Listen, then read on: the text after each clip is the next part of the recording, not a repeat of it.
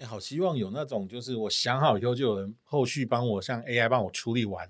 哎、欸，有哎、欸、，PPT 有。上次那个嘉祥哥他他自己简报的 PPT，他就是上网找，嗯、就他就是把关键字输进去之后，AI 就帮他把版型拉好，改里面的细节的文字，太方便了。对，刚刚有人上百页的，就用这个方法就解决了。对啊，对，可以啊。但是其实我也是都用 copy paste 的，因为上百页里面大概只有十页是要新生成的，其他都不用。对。对啊，其实我也是，因为资料库够多，我就是把各个不同主题的简报把它组合起来，变成一个新的新的主题。改天我们可以来聊聊这个。其实如果你平时准备的够，你要突然一个新的题目出来，其实很快耶，很快。哎，你们两个是怎样？我们现在是讲拖延，然后反而在如何把拖延发挥到淋漓尽致吗？这不是我们这一集的重点吗？好，那我们就进入主题喽，开始啊，好。哦耶！中午时间到了，黄鱼、小罗，我们等一下要吃什么？嗯，我想想哦，啊，我不知道哎。我知道要吃什么，Hanson，黄鱼，走吧。哦耶，Go Go！Hello，大家好，欢迎来到企业营养五四三，我是营养师黄鱼，我是管理顾问 Hanson，我是生命工程师小罗。我们这一集要聊的一个主题呢，我相信听众们一定都非常有感。这个主题，我相信大家听了以后都会有所感触，心有戚戚焉。绝对是这样子的。就算你自己不是，你看到的旁边也一定很多是这样。而且这个事情好像是零岁到九十九岁都就是这辈子只要生生而为人就必须要有的一个好习惯嘛。所以黄玉的意思，只要我们。达到一百的时候就没这问题了。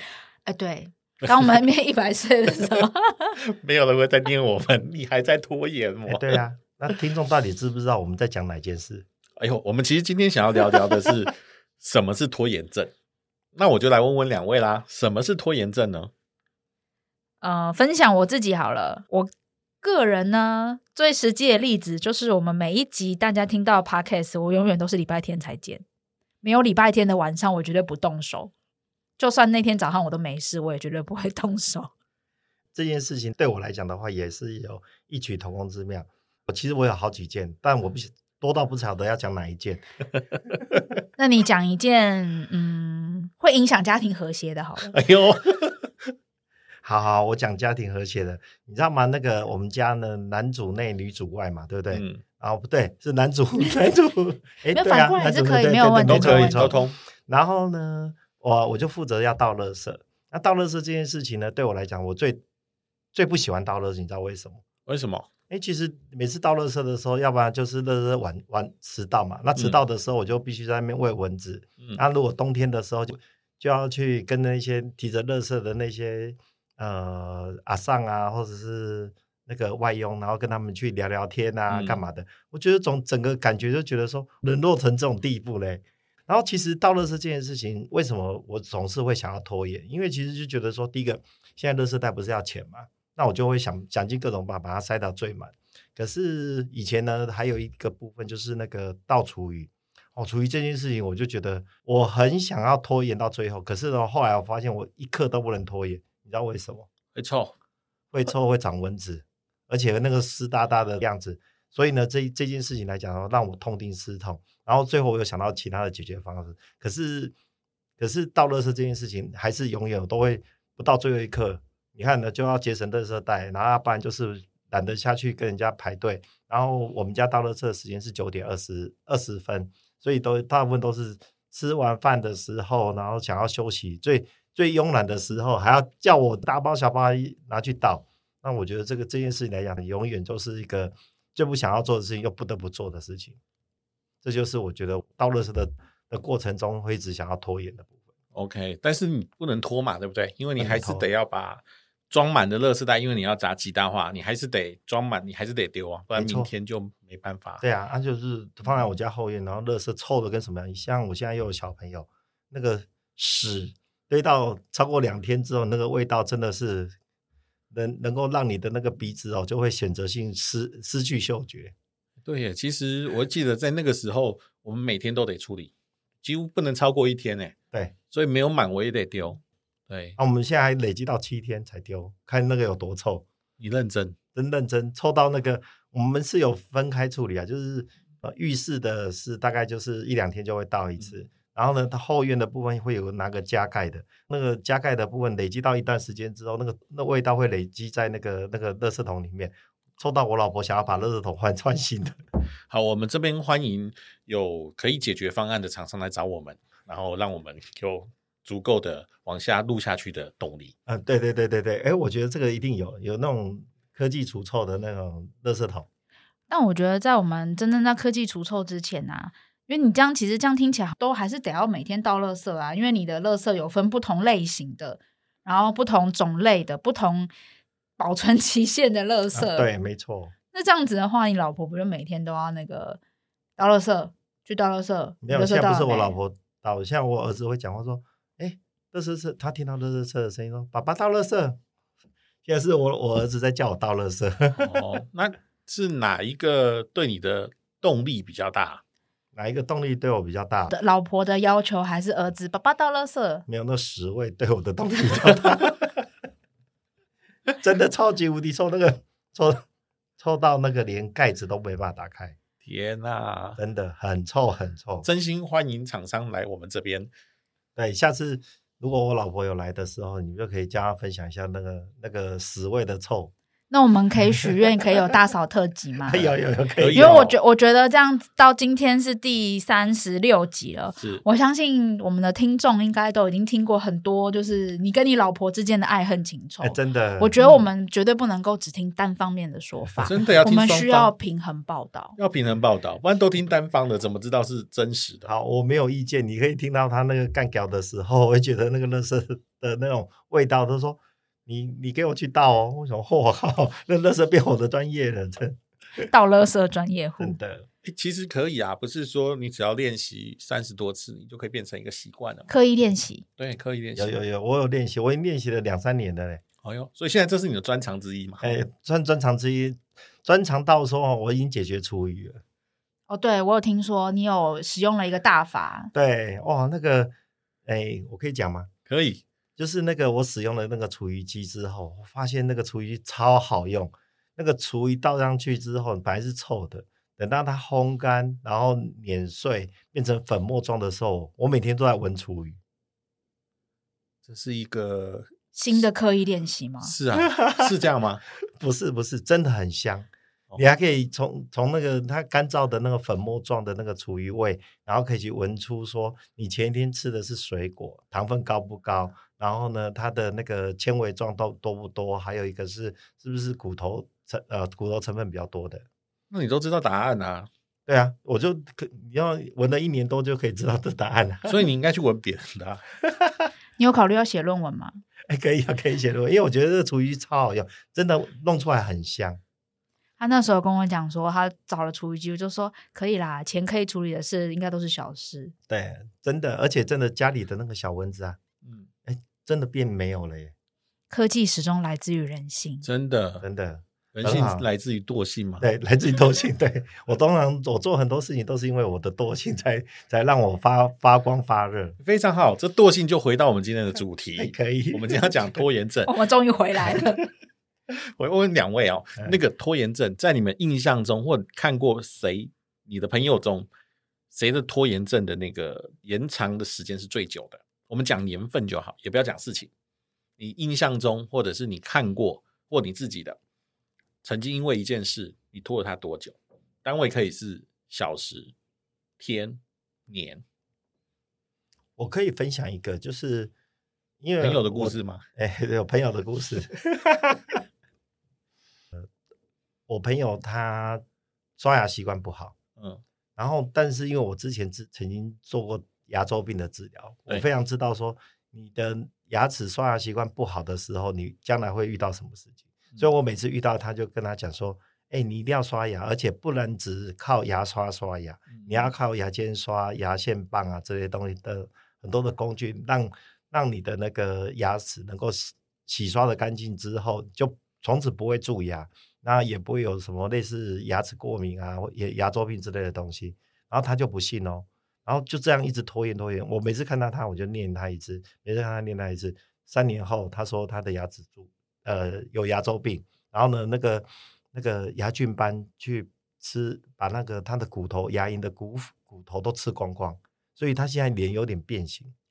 刷牙的习惯好与不好真的很重要，我觉得这个就是一个很典型的拖延。他大概拖了三年之后，他还是得了牙周病。年轻的时候不太容易得牙周病，是因为年轻的时候牙齿的健康程度那个珐琅质很厚，所以它可以保护得很好。但是等到说年纪像纸片人这么这么年轻的时候，那个牙齿就开始要那个珐琅质变薄，那牙菌斑的那个的吃骨头的那个的程度就会变比较高一点。你为什么要人身攻击？因为他纸片人啊。我觉得我们可以找找一集来请黄鱼来跟我们分享那个跟牙齿保养的方法，然后营养方式。欸、对啊，对对对对对，或许有这个方法。因为牙齿，老实说，真的蛮重要的。我自己在工作遇到很多牙齿的问题，导致他们没办法吃很多东西。嗯，值得我们探讨。我们把它列到我们的列表之中，有机会我们就来讨论这个话题。呀呀呀呀！嗯，好，这其实可以拖很久诶，这种事情真的可以拖很久。有的人啊，讲了一生，他要他要变成纸片人，嗯，但都一直没发生。没有，因为纸有厚度。所以我其实觉得没有什么关系。如果以厚度来说的话，如果我只是此生目标是瓦楞纸的话，那其实减肥真的就是永远都是明天的事。对，真的。而且我觉得哈，就是明明知道，我从大概三十岁就知道说，人不能太胖，嗯，太胖一定会有事，有会出事情，嗯。然后呢，而且也会知道出什么事情，什么三酸甘油脂、低密度胆胆固哎胆固醇、高密度胆固醇。然后不然就是什么血糖之类的东西，全部都会都会都会上升。可是呢，当你遇到美食、压力的时候，或者是说嘴馋的时候，这三个时间点，你的脑袋的那个那个控制欲几乎都没了嘛，对不对？就是不能控制自己的的思考，然后就是看到食物就想吃。有时候明明肚子很饱还是吃，我就不晓得我到底发生什么事情。每次吃完都一直在后悔。这个好像也可以来开一个主题耶，关于情绪性进食。哎，对对对，情绪进食这个是很可怕的事情。有这种事情哦？有哦。哇，太好了，太好了！最近陷入主题荒，感谢你帮我想了新的题目。而且讲情绪，我也可以想办法来去勾稽一个。对对对对对，可以呀、啊。对哦，情绪讲到情绪，我也有很多的那种在管理上面，然后呢，如何控控制自己的情绪，对不对？然后还分成三阶段。好，那我们来看看，刚刚有提到，其实拖延症可以拖很久。你可能一辈子都想要变成，都说要减肥，但是事实上从来没发生过。你每天都说我要把英文练好，但也从来没有努力过。所以这件事情会有什么后果呢？其实会有几个后果。比如说，如果你没有好好把事情做好的时候，你答应别人了，你没有把事情做好，你的人际关系可能就受到了冲突。你答应了。黄瑜说：“哎，我今天要把这个 p a c k a g e 东西剪好，然后我要负责把这个东西放到档案柜上面。结果我发现我没做，哎，这时候黄瑜可能就会对我的信任造成了这个质疑。不会，不会，这个部分绝对不会，因为我们三个都在轮流忘记。我们这一集才刚刚忘记而已，对不对？对对对，我今天才忘记要做那个图档。好。”对，所以但是你你要想想清楚的是，其实，在人际关系里面，如果你对于答应要做的事情却没有做到，你的拖延就会造成别人对你的信任的质疑。好，所以你有可能因为这样的方式，让你的人际关系变差。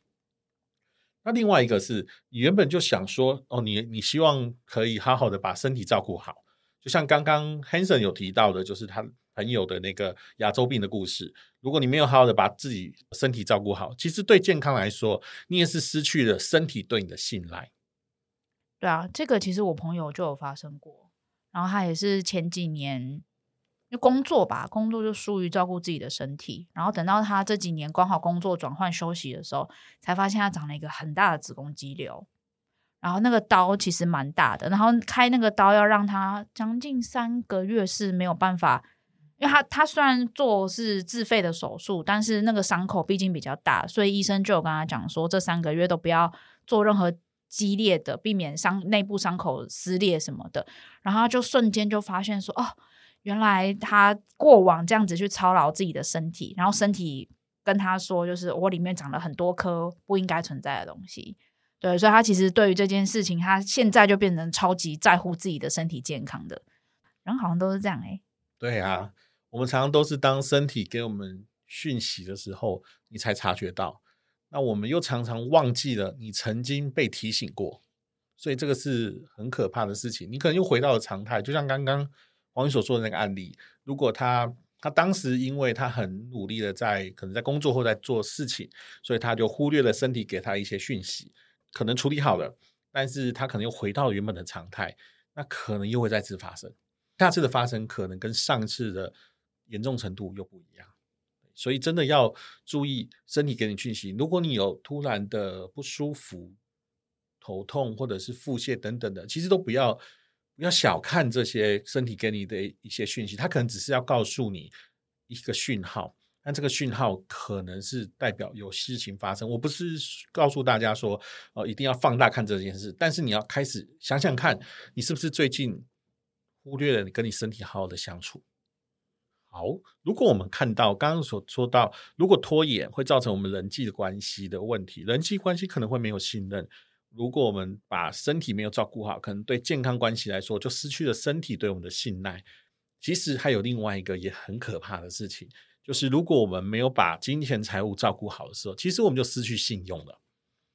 你想想看，刚刚的人际关系哦，是呃，我答应你要做，然后我就，但我却没做到，那可能我就失去了你对我的信任程度哦。原来小罗说到做不到哦，不是那么可信的，所以就会被打个叉叉或者是扣分。那如果呢，我今天说要把钱还给你，却没有还，其实你会对我的信用造成怀疑。所以，如果可能同时又失去了信任，也同时失去了信用，所以这种事情其实是要很很严重的看待哈，不能轻忽说啊，没关系啊，不过就是也没多少钱啊，然后说好要还的，结果我没有，现在要讲怀很怀，说好要怀的，结果还没有怀，是吗？这是这是什么破音字吗？就是三道猴子哦，还有念的那个嘛，对对对对对，当然他那个其实是那个。Google 姐姐的那个对 Google 的的发音的问题，所以他如果你原本说要怀的，结果你没有怀，然后你就会 造成这样这样的问题，你的金钱财务会造成你没有信用，好，信用破产也很可怕的，因为很有可能就借不到了，很有可能原本你是借，你只是跟人家借个小的，如果你紧急需要一个大的，你可能就没有这个机会了。那回到我们职场上，就更多机会是，如果你答应要做好这件事情，结果你没做好，其实你会失去的是什么？同事或是上司对你的信任，嗯，没错。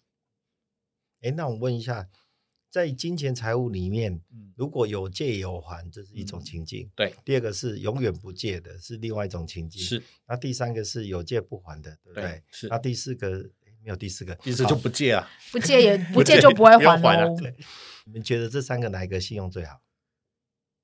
我觉得有借有还，信用最好。我也觉得有借有还，没错。这个也是我跟那个就是会计师学到的部分，就是说，如果说你的你我们大家都是老板嘛，那如果说你想要跟银行借钱，企业里面跟银行借钱是一个非常普遍的事情。如果说你自己从来没借过，银行其实不太敢借钱给你。你是一直跟银行有往来，而且有借有还，这时候你的积分非常高的时候，银行都很容易把钱借给你。这个我也是到出社会之后，我一个懂财就财务的朋友跟我讲的。因为以前我其实是习惯就是花现金，因为我觉得信用卡很像就是我花卡没 feel 嘛。但后来跟我说，他还是建议我。一定的时候还是需要刷，就是让银行知道我是有偿债能力的。这样子，第一个是未来如果我要跟这个银行有资金往来的时候，他会看我过往的记录，诶，我每个月都是有稳定在还钱的，代表我有一个稳定的收入，他会比较容易贷到高一点的额度。他说：“哦，原来是这样啊。”没错，这个资料得一直累积耶，你要创造你就是有借有还的这个频率，然后跟这个数量。然后来验证说，我其实这个人是有能力的这件事情，不要当一个小白嘛，哈，所以这个是很需要的。而是就回到刚刚的信用，因为其实有借有还就是有信用的这一块。你对于金钱财务上，你对于银行来说，我就是一个有信用的人，所以信用卡就可以给我更高的额度啊，不一定需要哈，但是就可以给我，如果我需要一个突然间一个大笔的资金的时候，或许他就有机会，不一定是信用卡，可能是银行就会看我的连征记录，然后来决定我贷给你这样子。所以这个其实拖延症会有什么后果？我们再回来看一下，其实包含在人际上，你就会有失去信任的问题。在健康关系上就会有信赖的问题，在金钱财务上就有信用的问题，在工作任务上就有信誉的问题。这个是我们在拖延症里面，如果你没有好好的照顾拖延症这件事情，或者是你没有好好的面对拖延症，其实你在这四个关系里面，你都有可能会创造出不好的结果。那这样子的话，我们知道拖延症的问题，然后它会让我们有失去四个性，在不同领域失去四个性。那这样子的话，如果今天我们想要刻意练习，立志成为一个不要拖延的人，我们可以先从什么事情开始做呢？如果我们要好好的面对这个拖延症的话，今天跟大家分享五个秘诀，让大家可以直截了当的去面对，然后刻意的练习，让你对拖延症。把它摆到后面去，甚至以后都不要看到它。好哦，你有想要知道吗？嗯，我非常想要知道，这个就是我的镜头嘛，对不对？因为我发觉你好安静哦，所以我只好 cue 你讲话。我怕你，我怕你睡着了。怎么会呢？我是在保养我的喉咙，知道吗？我的喉咙那个需要最近需要保养一下，所以我们就需要稍微该讲话才要讲。我刀口那个要用在刀口上面。所以你意思是我们这一集？都不重要，所以都不是刀口，所以你都不讲话。哎、欸，你们怎么这样挖洞给我跳？你不知道我们就是设计科的吗？设计科 对，对我们是挖那个土木土木工程的。土木工程。好，对啊，我们从早上五点多就开始开，哎、欸，不，六点多就开始开会到现在，对不对？对，今天早今天一整天都在讲话，真的耶，讲了一整天。好，第一个摆脱拖延症的第一个秘诀就是善用你的高效时间。什么叫高效时间？你会发现哦。每个人的生活习惯不同，有人吃完午餐以后就想睡觉，有人却是吃完午餐以后精神饱满，有人早上起来的时候昏昏欲睡，有人早上起来的时候他可以游个三千公尺的泳，都觉得很 OK。所以每个人的高效的时间不一样，你能够先察觉你自己高效的时间，你就要善用那个高效的时间，那个时间你头脑特别清楚，那个时间你做事特别有效率，就不要拿来做一些很。普通的事情，比如说回 email 啊，比如说是算算加减乘除啊，哦，比如说是刺刺绣啊，哈，那你就应该做一些有价值的事情。这些可能要想很久，或者可能是你不想面对的事情，你就放在这个高效的时间去做。怎么样知道你的时间是哪个时间是高效时间啊？这要自己观察吧。没错，通常不是就是夜深人静的时候，每个人不同，有的是夜猫子。有些人晚上十一点之后会自动晕倒。对，其实要知道还蛮简单的哦。你只要画出一天二十四小时，从礼拜排到礼拜天，然后你开始呢，就想到就是开始记。现在不是，想到拿起时间，现在下午三点，然后现在不是，下午五点拿起来，现在是。我觉得我现在特别嗨，你就把它勾个，把它打个勾。然后其他打个叉，一个礼拜以后你就发现我在某个频率里面、某个时间频率里面特别都是打勾比较多，那就是你的高效时间。哎，所以你就可以算出你的高效时间。我有两个高效时间，在这边就不跟大家分享。我还想说你要跟我们分享吗？觉得你的高效时间好像是五点多哎，五点多其实是一个哦。对呀、啊，其实是一个。你看我抓他抓的多准，你为什么这么了解我？哎，什么时候收到你的 email，收到你的 line 就知道你什么时候是高效时间呢？有道理，好，所以你要善用你的高效时间，因为高效时间会让你做事有效率。所以如果你想拖的时候，就把最好的黄金时间留在这个时间点去做这件事。第二件事情是，你可能每天都想做好多好多事。我今天要想要把会开完，我今天想要把文件都做完，我今天想要把老板交代的事情都都做到。我今天接了三通电话，里面所产生新的五件事，我通通都把它做完。你就发现每天要做的事情太多了，所以如果你每天都要做这么多的事情，你就挑少少的。比如说，你一天可以挑三个、五个，好，最多不要超过五个。把这件事情呢，在每天一早的时候就决定，我今天要做的最主要的五件事或三件事就是这些事。那你说我可不可以做更多？还是只能做这三五件事？不是哦，而是这三五件事我一定要做完。什么事情就是以这三五件事情为优先。三五件事做完，哎，我就配一个呃，其他不像不是那么重要的，所以我还是可以做完十三件、十五件、二十件、五十件都有可能。但是你先把这三五件事情当做今天最重要的待办事项。凡是要做任何事情之前，先看这三五件事情我完成了没，不然我就选择其中一个先来做一下。哦，这是第二个。那第三个呢？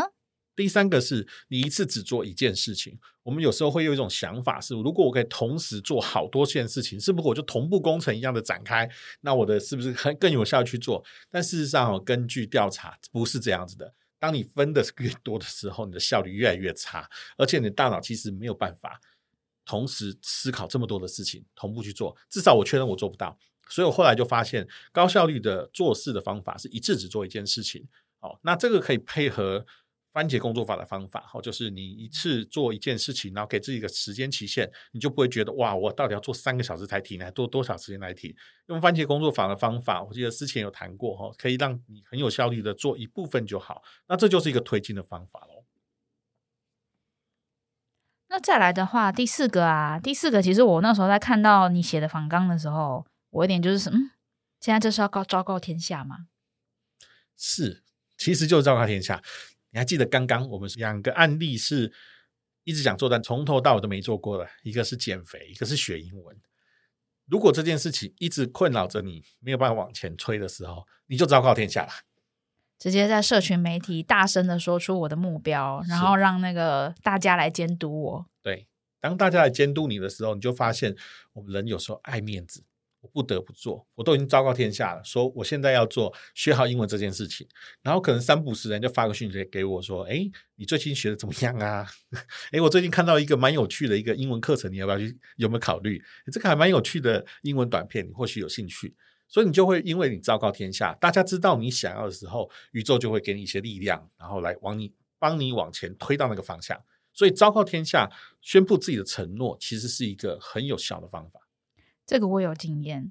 我前年的时候跟我的朋友在聊，就是我们想要知道到底什么是七日断食。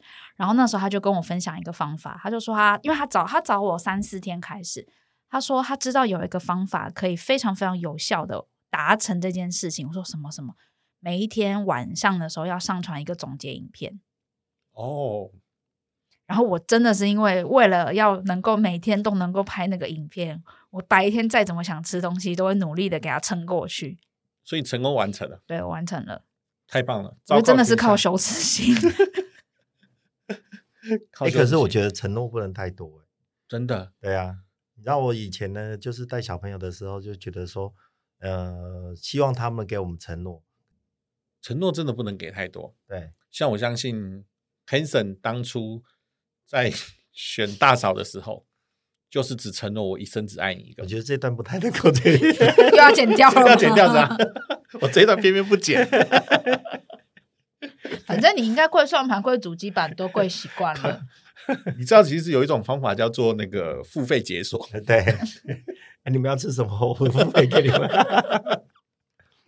好，等下 Uber Uber foodpanda 叫起来。对对对，所以刚刚讲到那个承诺的部分，我发现说承诺一定是要在自己真经过大脑思考底下确认有把握的事情才去做承诺，而不是在自己完全没把握底下去做承诺的部分是没办法做。但是有一点承诺的部分是我觉得可以分享给大家，就是说，当你底下的人因为他不知道怎么样去做计划而没办法给承诺的，那这个时候你就必须得把他。抓过来，然后告诉他说：“哎，这中间你要怎么规划？那我们要的你是只是一个 roughly 的一个的一个承诺值，并不是让你很精准的承诺值。这时候其实要告诉他说，这个承诺值你还是可以给得出来的，而不是说你因为我不知道怎么做啊，所以我我也没办法控制别人啊，所以我没办法给你承诺。我就会发现说，现在的职场里面很多人都会用这种理由来跟我讲说啊，别人不是我控制的，所以我没办法给你承诺。那等没给承诺，那我还。”开会开个屁呀！哎，这真的，因为其实，但这也是一个变相。因为当我把所有的问题都归咎给别人的时候，其实我自己就是要么受害者，要么就跟我无关。受害者或跟我无关，其实对于当事人来说，他都有的逃脱的理由。所以这其实是一个让自己可以处于安全状态的一个方式。然后，那他可能在闪避，可能在做什么？他们这可能要去探索，但是。它确实是一个让自己很好安全的保护自己的一个方法。所以，所以通常我遇到这个，在在职场我遇到这个，我就会问他说：“那什么是你可控，什么是不可控的？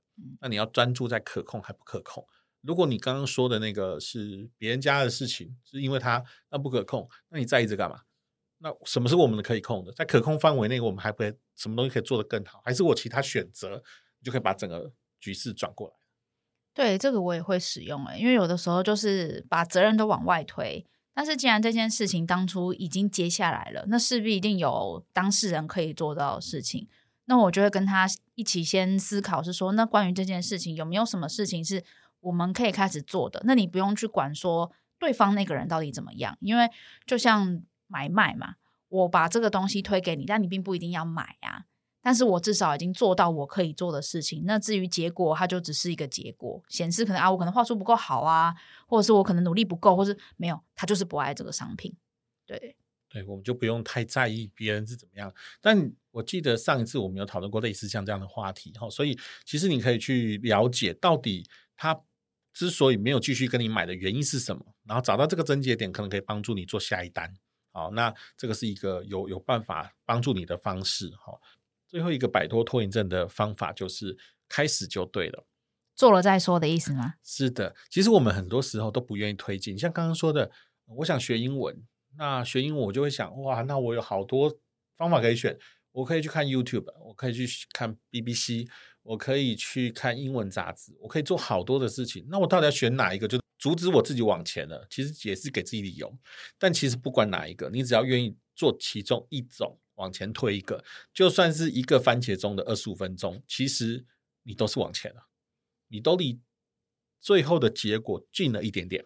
好，所以最后一招其实很关键的就是开始就对了。你只要愿意往前，给开始自己开始一点点的机会，然后用番茄工作法往前推一个一个周期，有时候你会发现哦，那个看起来好恐怖、好难、不想碰的东西也没什么哎，因为我们都把自己吓自己，把自己吓死。我现我非常认同这种开始就对了这件事情，因为我们做很多事情其实都是一个大工程。那如果说你把所有东西都想完，然后再去做，其实通常你都不会去做。所以我都会跟我们的同事去讲说：啊，你就先做嘛。那做出来有个大纲，先有大纲，再去长肉或者长骨架，然后这样的话逐步逐步精进的方式，其实你久而久之你就会发现说：哇，好有成就感哦。但是如果说你一直在想，一直在想，要想的如何巨细靡遗啊，这些东西想到最后，你其实就像是做 PPT 一样，那一页还是空白的。所以我觉得就是做就对。而且我做 P PPT 的感想是，先把你想到的都是一页一页就是写下来。我甚至于连 agenda 都没有想。可是当我想到一个程度的，哎，PPT 做到一个程度的时候，我就可以回过头来再去想那个那个 agenda。其实这样也是一个后从后面往前做的方式，也是一种方法。没错，还记得我们曾经讨论过完美主义那个主题，它最可怕的就是不动。嗯，因为就像刚刚 Hanson 所说的，如果我没有完全想清楚、想透的话，我就不动。嗯，但这就会造成你真的没在动。对，所以往前推一点点其实就可以。那我们这一集也会很贴心的把完美主义那一集放在资讯栏，让大家方便搜寻。大家可以去听第三十三集，就是完美主义的集数哦。谢谢。三十三集听完以后，记得按下暂停键。三十三集第一招就是叫你按下暂停键，但你听完以后记得要回来这一集。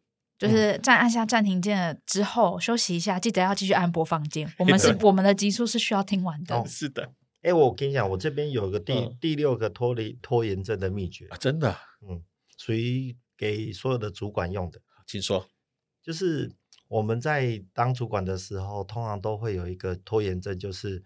你到底要先做自己的事情，还是先解决同事的事情？如果以我的想法的话，分析给大家听一下。假设说我做自己的事情之后，先把自己的事情做完的时候，再去解决同同事的事情。因为你是主管，人家会来找你，就是希望你有你有一定的 power 可以帮他做解决。你一定不会只带一个人，因为通常一个主管不会只带一个人，所以你的底下就有好多人，所以每个人都会有多多至少大概都会有一两题来问你。这时候你你卡在的是自己的一个问题上面，但是你拖延到。其他五六个人的的问题，那五六个人乘以二，那就是十个问题。所以呢，以我的管理法则来讲的话，只要有同事来找我，我一定放下手边的工作，先解决同事的问题，再来做做自己的事情。那这样的话，你的组织运作才会顺畅。很酷诶。但我想问，你有时间做你自己的事了吗？对啊，我的时间就是在我下班之后才做自己的事情。难怪你都不睡觉。所以大嫂原来是因为这个原因。嗯，原来是因为这样子，你才主机板跟那个。哦原来是这样的原因才能够去拔到它。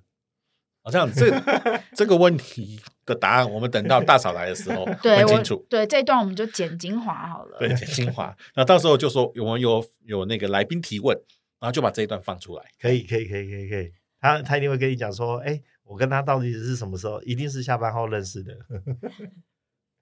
好，那我们这集到这边讲了很多关于拖延的，呃，为什么会拖延啊？拖延症要怎么处理啊？那我们可以请小罗帮我们整理这集的重点吗？当然没问题，我们就来整理三个重点。第一个重点是拖延会造成你失信的问题，所以不要拖下去哦哈。第二个是你每天都想做好多好多事，那你请先抓五个最重要的事，不要超过五个。第三个是拖延症摆脱的方法，就是开始一点点，开始就对了。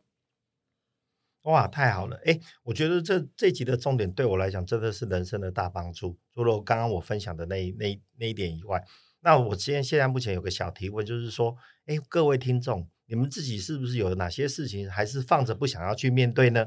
如果有的话，欢迎分享给我们，然后呢，我们来思考如何帮助你哦。好，多应对自己、对身边、对家人、对伙伴，其实都不是好事。但只要你开始一点点，就接近目标一点点，所以开始做就对喽。好，那我们为了要开始做，所以我们下一集呢要来讲的是什么主题呢？下一集我们想要聊聊的是，我们听说 Hanson 在讲啊，这个销售不只是销售，听说销售也有圣经呢，是心经还是什么经啊？还是道德经？哈哈哈，什么经？那是心法，什么经？哦、那是心法，对对对对，哦，不是你发神经啊、哦？不是啊，那个讲到经，我就觉得有点太太太严肃了。我们讲到心法，就是所谓的心法，就是要内化在心心里面的一个法则就可以了。哦，对，很简单，很简单。所以听完下一集之后，我们人人都可以变销售大师吗？嗯，差不多。真的，从从不敢销售或者讨厌销售，然后会让你爱上销售，这么赞。那是不是每个人其实每天都在做销售的工作啊？我觉得是诶，所以这一集也将会是每个人都应该要理解的东西。我跟你讲，我不想要剧透，赶快，我们等下赶快登到下一集去了。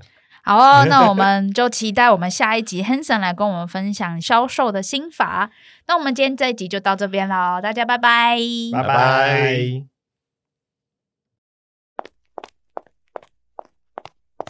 哦，终于下班了！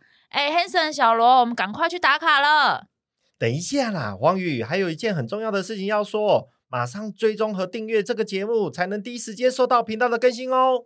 也要在 Apple Podcast 跟各大收听平台留下五星好评哦。哦耶，棒棒！那 Hanson、小罗，我们明天中午茶水间见喽，拜拜。拜拜。